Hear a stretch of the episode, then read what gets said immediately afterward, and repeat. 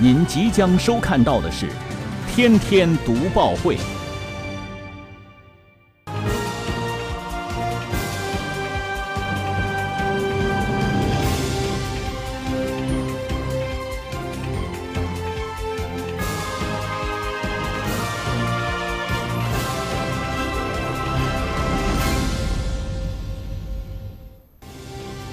新闻有态度，做有态度的新闻。观众朋友们，大家好，欢迎收看《天天读报会》，我是张震。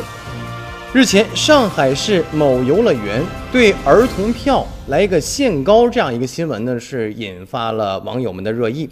一位十来岁的小女孩，由于这个身高超过了一点四米的这个儿童票的一个身高的上限，被游乐园要求购买成人票。孩子家长认为了，说以身高定票价既不公平也不合理。那么要求对方呢以年龄定儿童票，园方则表示说，儿童一般没有身份证，如果说按实际年龄的话，不容易迅速的判断到底是不是儿童购买人儿童票，所以说需要这个验票工作人员一一的核对，很麻烦，影响人群快速通行，甚至造成拥堵和安全的隐患。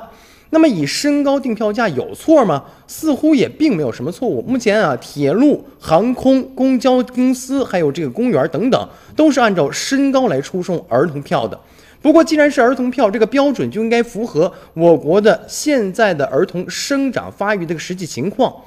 那么，随着生活水平提高呢，大多数的孩子长个长得比较快。你看，我国六岁的孩子身高范围就是一点一至一点二米，十一岁的孩子是一点三到一点五米。